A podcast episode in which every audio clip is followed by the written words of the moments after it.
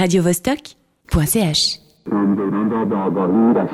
التي تريد لنا أن نبقى مغلولين بكوابيس اليأس تحكمها الحبائل والأشرار Ambrogio Fogal Joy, I'd feel alright. Were you here? I'd feel okay. But you're there, and so far, you're so distant, you're so mean. La planète bleue. I can't see you, but your echo or the cello of your sarcasm, the violin of your fury.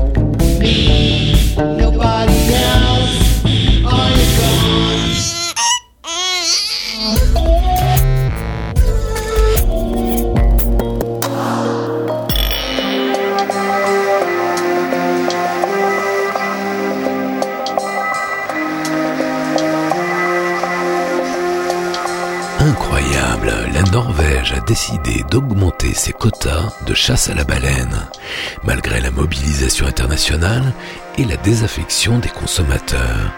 Comme quoi la connerie gagne du terrain partout. D'après les experts, les futures générations de baleines sont menacées. Faut-il boycotter la Norvège? La planète bleue, l'actualité à venir, les musiques du monde de demain. Il se passe quelque chose d'énorme aux États-Unis. Les lycéens sont-ils en train de réussir à imposer ce que Trump ne veut pas et ce qu'Obama ne pouvait pas, le contrôle de la vente des armes Quand la jeunesse d'un pays se remobilise, se politise, les choses bougent enfin.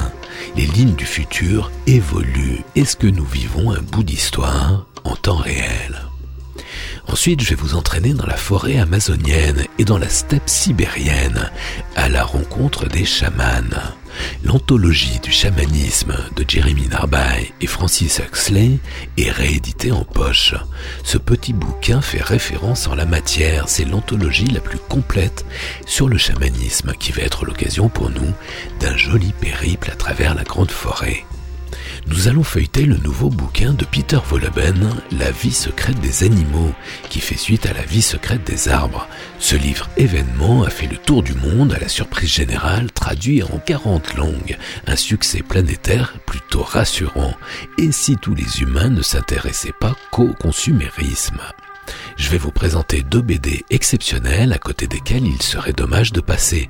La Tomate, un roman graphique ultra futuriste, et Est-Ouest, l'autobiographie de Pierre Christin en forme de road movie. À Tokyo, nous allons découvrir le remontage inédit d'un titre ultra culte, quoique toujours méconnu, Chiko-chan de Yasuaki Shimizu. En 1987, ce morceau phénoménal, véritable manifeste pour une world music ambitieuse, intelligente et créative, a été à l'origine de la planète bleue. Il en a été la matrice. Il ressort aujourd'hui en vinyle, uniquement à Tokyo. Il sera sur la planète bleue dans quelques minutes. Le panoramique sonore va nous entraîner aujourd'hui de Corée jusqu'en Loire-Atlantique, de Grande-Bretagne aux États-Unis, de Suisse au désert du Kalahari, d'Argentine au Japon, de Guadeloupe en Allemagne, du Mexique en Tunisie via les Pays-Bas, généré complet du programme musical, en fin d'émission. Rêver l'avenir, encore un peu, sur la planète bleue.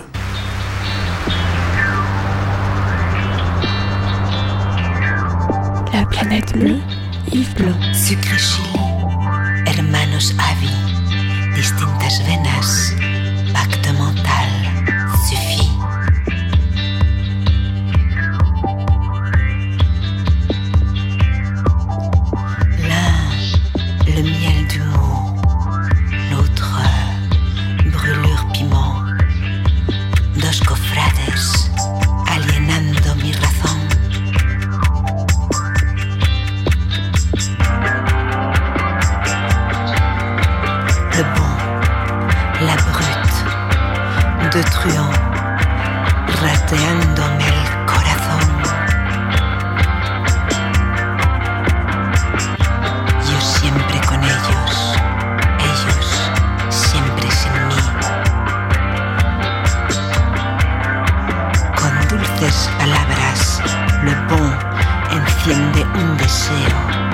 deja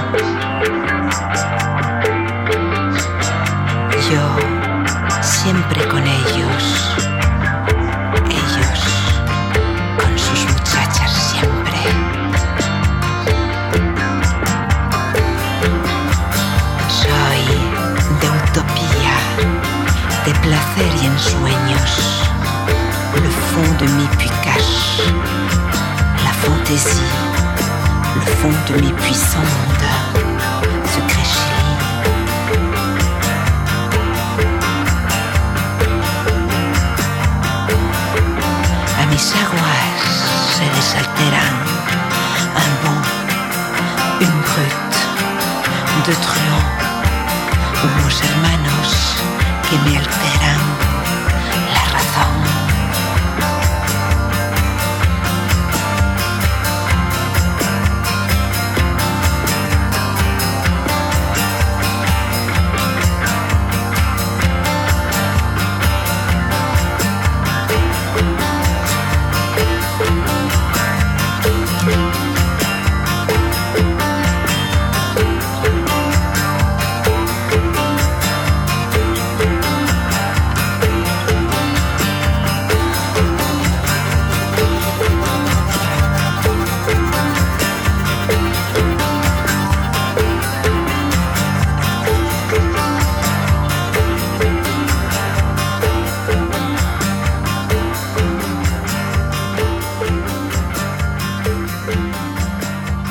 Si vous enregistrez des messages, j'ai le moyen de les faire transmettre à Cooper.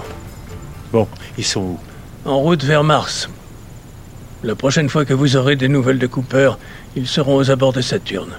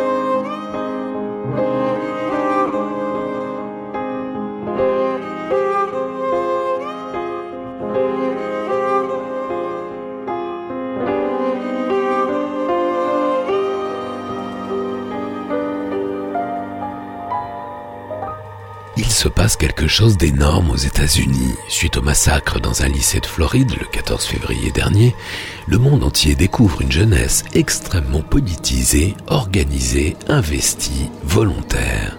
Le 24 mars, plus de 800 marches organisées à travers le pays en ont fait la démonstration. Un million et demi de manifestants sont descendus dans les rues des grandes villes américaines, New York, Atlanta, Dallas, Los Angeles, Portland. 800 000 personnes rien qu'à Washington. Des manifestations monstres à travers les États-Unis pour réclamer un durcissement de la législation sur les ventes d'armes. Les observateurs ont été marqués par le sérieux et la détermination des jeunes marcheurs. Leur colère est alimentée par l'inaction des législateurs et des pouvoirs publics impuissants face à la NRA, le lobby des armes aux États-Unis, dont on dit qu'il serait le lobby le plus puissant du monde, plus puissant que Monsanto et Bayer. L'engagement, la vivacité, la motivation des lycéens attirent évidemment les médias. George Clooney, Steven Spielberg et Oprah Winfrey ont offert 500 000 dollars chacun pour soutenir la March for Our Lives sur Washington. Ce énième drame en Floride a fait déborder le vase chez beaucoup d'Américains. Emma Gonzalez, la jeune lycéenne au crâne rasé, rescapée de la tuerie de Parkland en Floride où 14 élèves et 3 professeurs ont trouvé la mort le 14 février dernier, la jeune femme est devenue la figure emblématique de l'engagement de la jeunesse américaine contre les armes et contre Trump. Cette génération a donné rendez-vous à son président en novembre, date des élections de mi-mandat aux USA.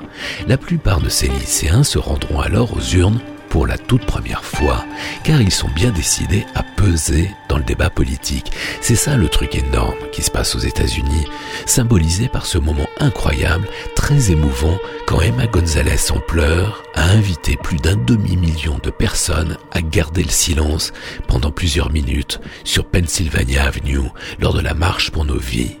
Les gens sur place ont parlé de ce silence tonitruant, ce silence énorme, un instant unique historique.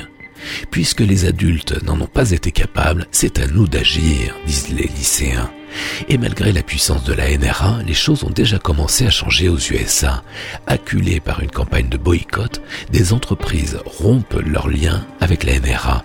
Ce que Barack Obama n'a pas réussi, le contrôle de la vente des armes, les lycéens américains vont peut-être le réussir, eux.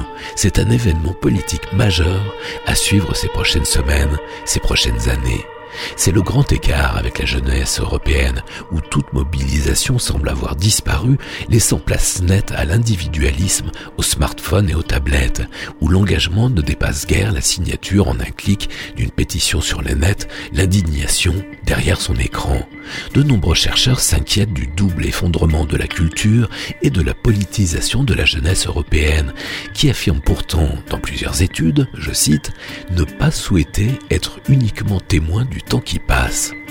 Pieuse déclaration d'intention ou véritable prise de conscience enfin naissante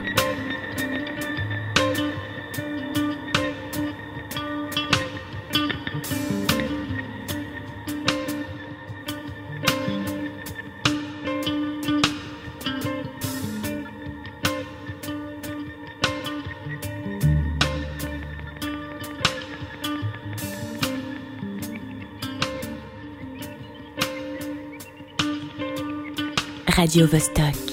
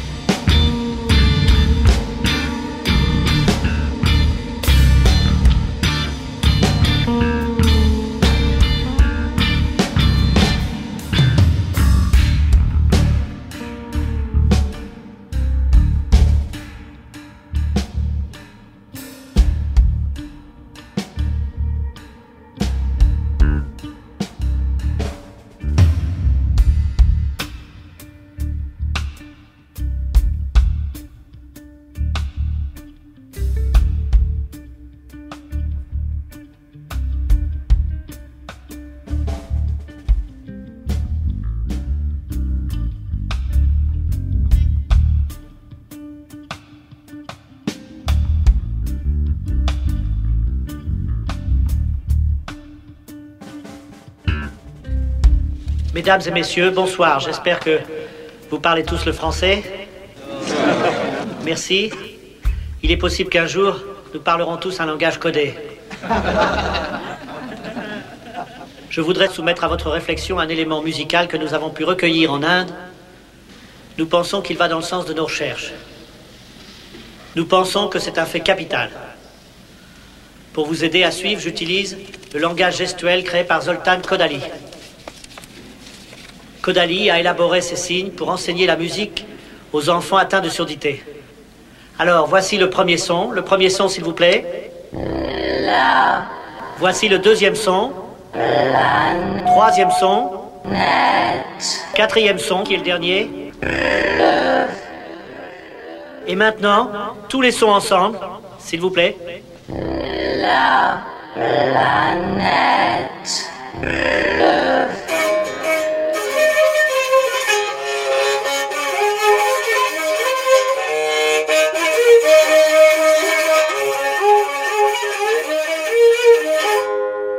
Toujours la mémoire, la main du chabe. Utu pilu butu gujang. Ata maya tasala lemang. Toujours la lingua, la main du chabe. Utu pilu butu gujang. Ata maya tasala lemang. Talale ramase. Utasala. Utasala. Utasala kazala lema Uta salalema Uta salalema Uta sala lema Sala lema Uta sala lema Sala Uta salalema Uta sala lema Sala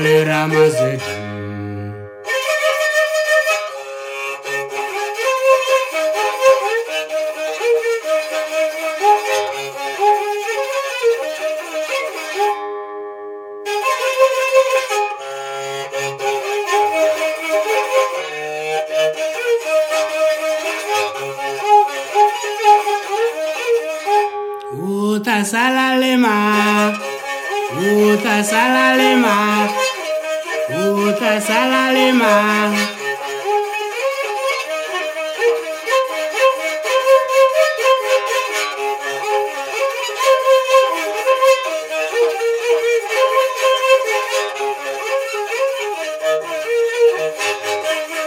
Nanga tamayo ta salalema.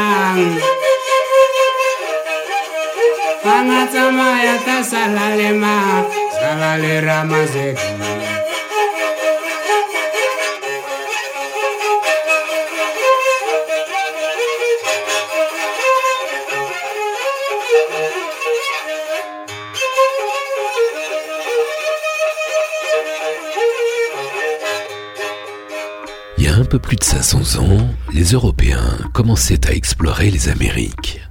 À travers les forêts, ils rencontraient des individus qui affirmaient être capables de communiquer avec les esprits afin de guérir les gens et de connaître la vie. Au XVIIe siècle, les Russes commençaient, eux, à coloniser la Sibérie et rencontraient aussi de curieux individus affirmant pouvoir communiquer avec les esprits. En Sibérie orientale, on les appelle chamans. Ils chantent, jouent des percussions, imitent les cris des animaux. Ces premiers observateurs européens sont des espèces de scientifiques en herbe. Pour eux, la transe n'entre pas vraiment dans le champ de la connaissance scientifique et objective. Il faut attendre le 19e siècle pour voir naître une nouvelle discipline, l'anthropologie sociale, également appelée ethnologie. Et ce n'est qu'à partir du début du XXe siècle que les anthropologues commencent à prendre en compte les préjugés de leur propre vision. Mais pendant encore des décennies, ils s'interrogent sur la santé psychique de ces étranges personnages, les chamans. C'est l'anthropologue français Claude Lévi-Strauss qui renverse enfin la logique de ce débat en postulant que les chamans ressemblent plus à des psychanalystes qu'à des psychopathes. D'autres observateurs confirment son appréciation. Les chamans comptent souvent parmi les individus les plus sains de la communauté. Ils sont généralement considérés par leur père comme des médecins. Les fonctions du chaman comprennent effectivement la guérison des malades, mais aussi l'enchantement du gibier, l'interprétation des signes ou augures, l'influence sur le temps et la divination. Elles rejoignent parfois les tout derniers développements de la recherche contemporaine. Certains observateurs précisent que le chaman peut également faire du mal. Mais alors finalement, c'est quoi un chaman? Aujourd'hui encore, la définition qu'en fit l'anthropologue Alfred Metro en 1944 reste une référence, je cite, tout individu qui, dans l'intérêt de la communauté, entretient par profession un commerce intermittent avec les esprits ou en est possédé. En 1951, l'historien roumain Mircea Eliade publie une étude monumentale qui devient la référence incontournable pour l'étude du chamanisme. Il montre comment les pratiques et conceptions chamaniques sont anciennes, profondément humaines et par conséquent dignes d'un large intérêt. Élément remarquable, il présente également le rôle attractif que va tenir le chaman au cours de la seconde moitié du XXe siècle, du fait du vide spirituel et de l'insatisfaction des gens à l'égard des religions. Mircea Eliade présage ainsi l'explosion de l'intérêt pour le chamanisme qui va culminer dans le mouvement New Age. Si vous voulez en savoir plus sur la culture chamanique, voyez le remarquable bouquin de Jeremy Narby Francis Huxley, L'anthologie du chamanisme, qui vient d'être réédité au format poche. Ces deux géants de l'anthropologie ont rassemblé les 70 textes essentiels sur le chamanisme de 1535 jusqu'à l'an 2000, qui font de ce petit bouquin l'anthologie la plus complète sur le chamanisme. Dans un secteur parfaitement dans l'air du temps, il peut être utile d'avoir des références sûres.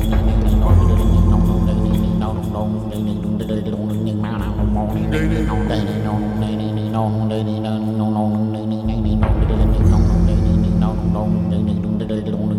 không bỏ lỡ những video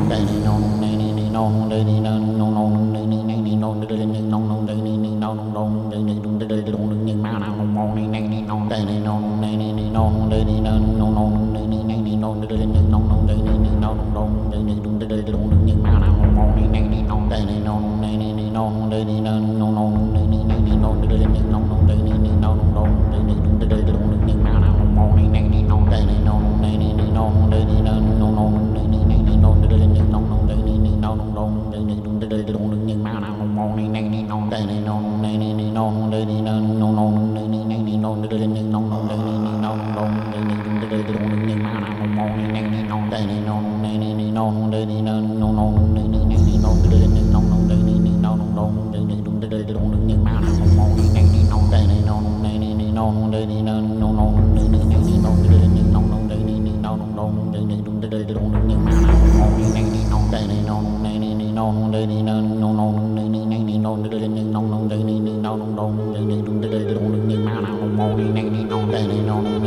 no no no no ding dong ding dong ding dong ding dong ding dong ding dong ding dong ding dong ding dong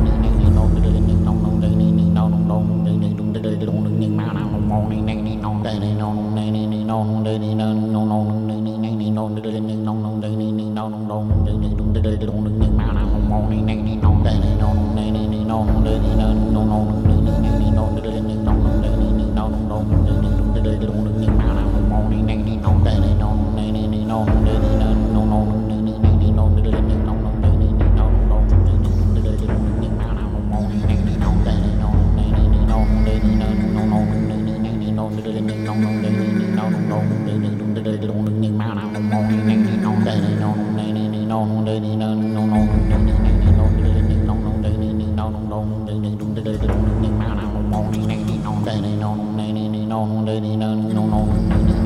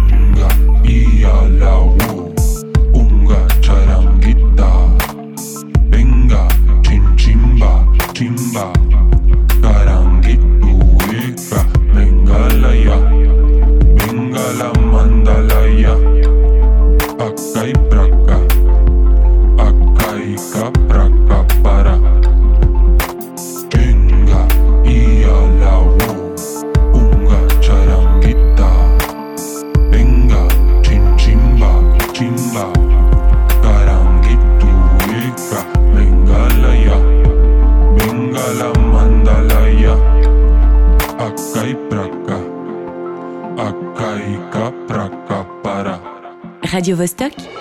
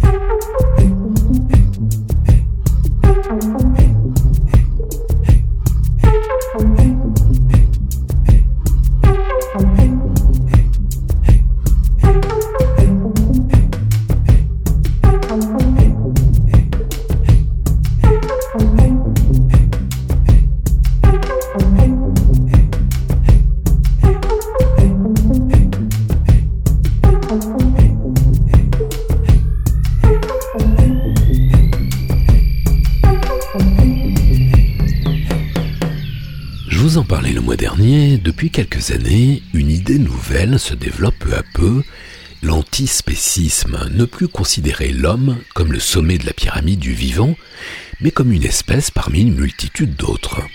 C'est une révolution qui ne s'est pas encore produite, qui est en train de mûrir sous nos yeux, qui progresse dans les consciences en réunissant activistes, juristes, philosophes et citoyens, comme l'antiracisme ou l'antisexisme auparavant, mais en version plus globale. C'est un point sensible de notre époque, comme si une partie du peuple de la Terre, pas forcément compétente en matière de géopolitique, d'équilibre des écosystèmes, d'interférence entre l'économie, le climat et la violence sociale, qui n'a pas forcément une conscience précise du désastre mondial qu'est l'effondrement de la biodiversité, une part des humains semble pourtant bien sentir que la façon dont on maltraite les animaux à l'échelle de la planète entière n'est tout simplement plus supportable. C'est au-delà de la honte, au-delà de l'odieux. Figurez-vous que Peter Wollenben, l'auteur du fameux La vie secrète des arbres, qui a fait le tour du monde, traduit en 40 langues aujourd'hui, comme un cercle vertueux, c'est si rare, un succès inouï, inattendu, qui montre bien qu'une partie des petits hommes bleus s'intéresse à autre chose qu'au consumérisme. Peter Wollenben vient de publier en quelque sorte la suite, l'acte 2, La vie secrète des animaux, un bouquin plus palpitant que n'importe quel polar. À travers l'observation de ces animaux familiers et des hôtes de la forêt où il vit, l'écrivain allemand donne chair aux dernières découvertes des neurosciences. On découvre ainsi que les pies, considérés jusqu'alors comme faisant partie de la toute petite liste des animaux monogames unis pour la vie, le mâle chassant du territoire toute femelle intruse, eh ben en fait pas du tout. Le mâle pratique l'adultère dès qu'il n'est pas vu de sa compagne. On connaissait le rapport très particulier, bouleversant des éléphants à la mort.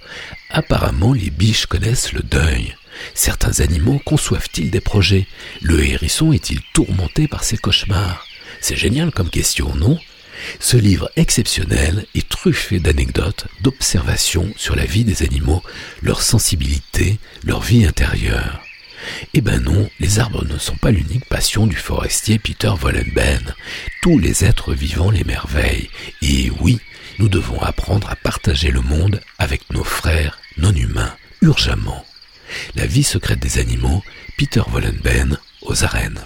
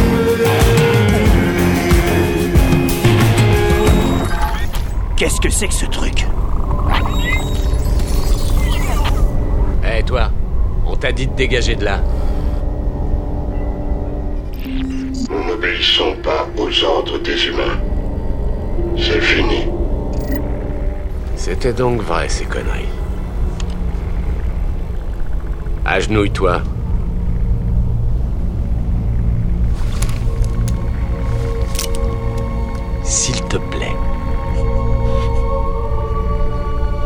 Pourquoi c'est si difficile pour toi d'accepter mes ordres? Tu n'es qu'une machine. Qu'une machine?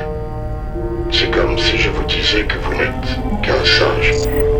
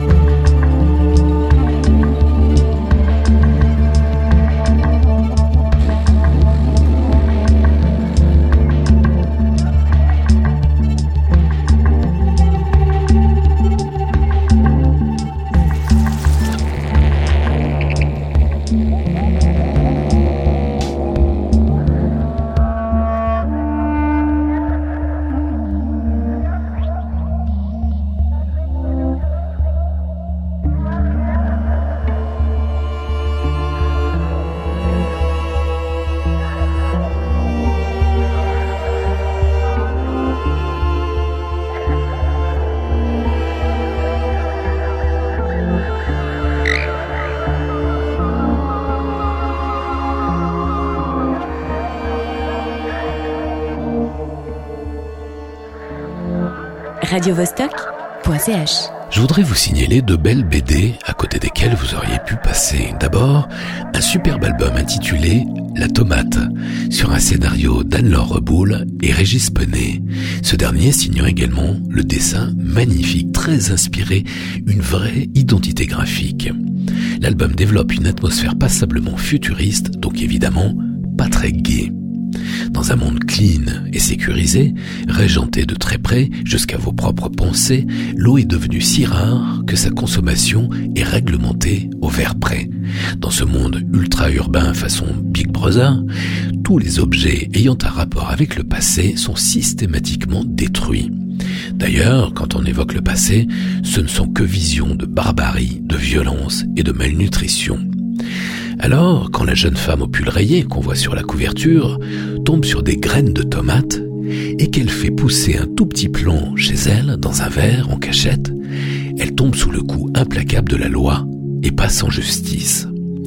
Cette allégorie futuriste est un vrai roman d'anticipation, beau, original, glacial, très graphique, c'est suffisamment rare pour être souligné. Un récit qui part de rien, une simple tomate, et raconte la fin du monde dans un futur qui semble bien proche, vraiment voisin. La tomate, Anne-Laure Reboul et Régis Penet chez Glénat. La planète bleue, le son de la Terre. Dans le monde de la BD, Pierre Christin est un monument à lui tout seul. En 1967, il lance avec Jean-Claude Mézières la série spatio-temporelle Valérian et Laureline, avec le succès planétaire qu'on sait mais beaucoup découvrent Pierre Christin à partir de 1975 aux côtés d'un jeune dessinateur alors méconnu surgi d'Europe centrale, Enki Bilal.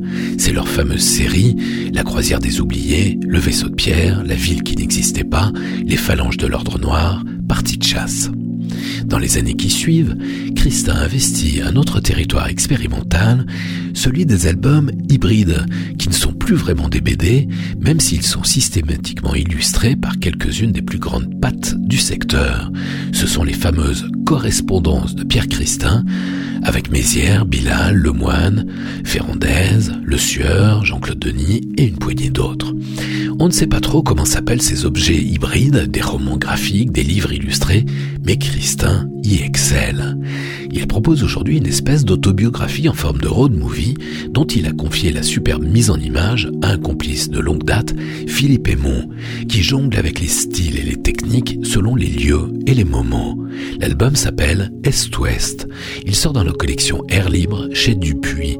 C'est un carnet de route au long cours. La première chose qui m'est attiré vers cet album, outre le nom de Christin bien sûr, c'est la R10 en couverture. Je ne sais combien se rappelle aujourd'hui encore le design improbable de cette petite voiture française du milieu des années 60. Comme trait d'union entre l'Est et l'Ouest, ça m'a immédiatement parlé. Le récit commence à Salt Lake City, au pied des Rocheuses, au milieu des 60s, où Christin a décroché un poste d'enseignant à l'université de l'Utah. Très vite, son pote Mézières vient le rejoindre pour arpenter le Grand Ouest américain et commencer à produire leur œuvre commune, les 27 tomes de Valérian. Le road movie se poursuit dans la grisaille insistante du bloc communiste avant la chute du mur. Remarquablement dessinée par Philippe Aymon, cette autobiographie est passionnante, hautement recommandable. Est-Ouest, Pierre Christin, Philippe Aymon, chez Air Libre, Dupuis.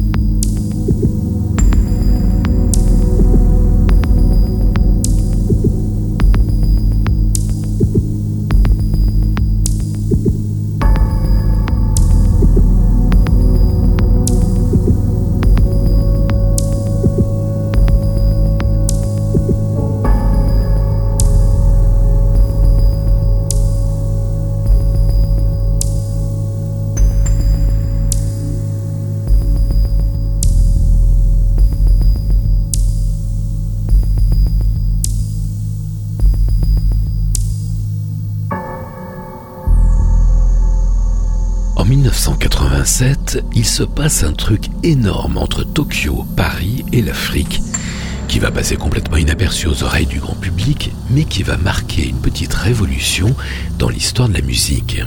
Une bande de Tokyoïdes visionnaires, emmenée par le saxophoniste Yasuaki Shimizu, rejoint à Paris le sorcier blanc Martha Messonnier, qui est en train de mettre au point les premiers mix ethno-technoïdes avec le sénégalais génial Wassis Diop à la voix prodigieuse et l'oriental désorienté, la tunisienne Amina et ses volutes ensorcelantes. Tout ce beau monde produit un album fabuleux qui ouvrait les portes de la world music la plus palpitante, la plus ambitieuse, celle qui télescopait déjà l'ethnique et le technoïde. Pour une poignée de programmateurs radio ultra pointus, cet album futuriste devenait le manifeste de la world music la plus exigeante, la plus créative, notamment le titre incroyable Chico Chan, avec son implacable rythmique cybernétique et ses arabesques qui vous tournent la tête, une espèce d'hymne hypnotique à la planète bleue alors en pleine ébullition dans un laboratoire secret dans les Alpes du Sud. Quelques années plus tard, je travaillais avec Martha Messonnier et Yasuaki Shimizu et son adorable femme italienne Lisa m'accueillaient chez eux à Minatoku, Tokyo. Il y a 31 ans, cet album exceptionnel a été à l'origine de la planète bleue. Il en résume quasiment le concept en un seul titre, Chico-chan. Il est réédité aujourd'hui en vinyle, uniquement à Tokyo. Cette réédition n'est pas seulement un objet prestigieux pour collectionneurs fétichistes, elle comporte une version alternative du titre majeur de Yasuaki Shimizu, ce fameux Chico-chan. On apprécie d'ailleurs la délicatesse et la précision des notes de pochette qui présentent cette nouvelle version inédite comme un re-edit, ce qui est bien plus proche de la réédité que la formule remix. Ce remontage inédit est signé Chi Shimizu, aucun parenté avec Yasuaki. Chi est un collectionneur de vinyles, historien de la musique et initiateur du label Japanisme qui réédite d'obscurs albums nippons, des perles restées méconnues du public. Voici donc Yasuaki Shimizu en 1987 dans son titre majeur Chico-chan. C'est ce titre qui à l'époque m'a donné cette furieuse envie de produire la planète bleue. Ce morceau en est la matrice, ici dans une nouvelle version inédite, sortie uniquement en vinyle à Tokyo, et sur la planète bleue bien sûr.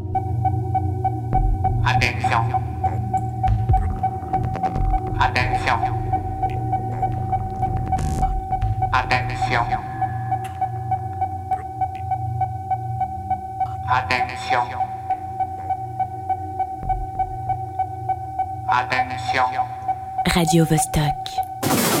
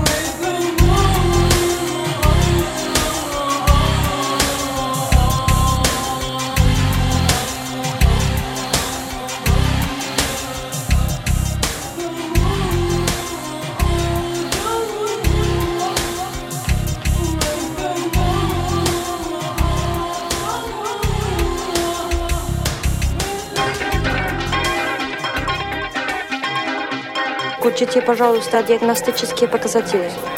Получаю данные. 18.38. Все в порядке на вашей шкале? Последняя запись завершена. 400 метров, 350. 350 метров. Температура стабилизировалась. Сердечная дыхательная деятельность теперь на контрольно-измерительном приборе. Закройте щитки, дайте левую камеру. 4, 5, 6. Все нормально. Мне так нравится La Planet Blue. Такая международная, футуристическая, голубая планета. Этим все сказано.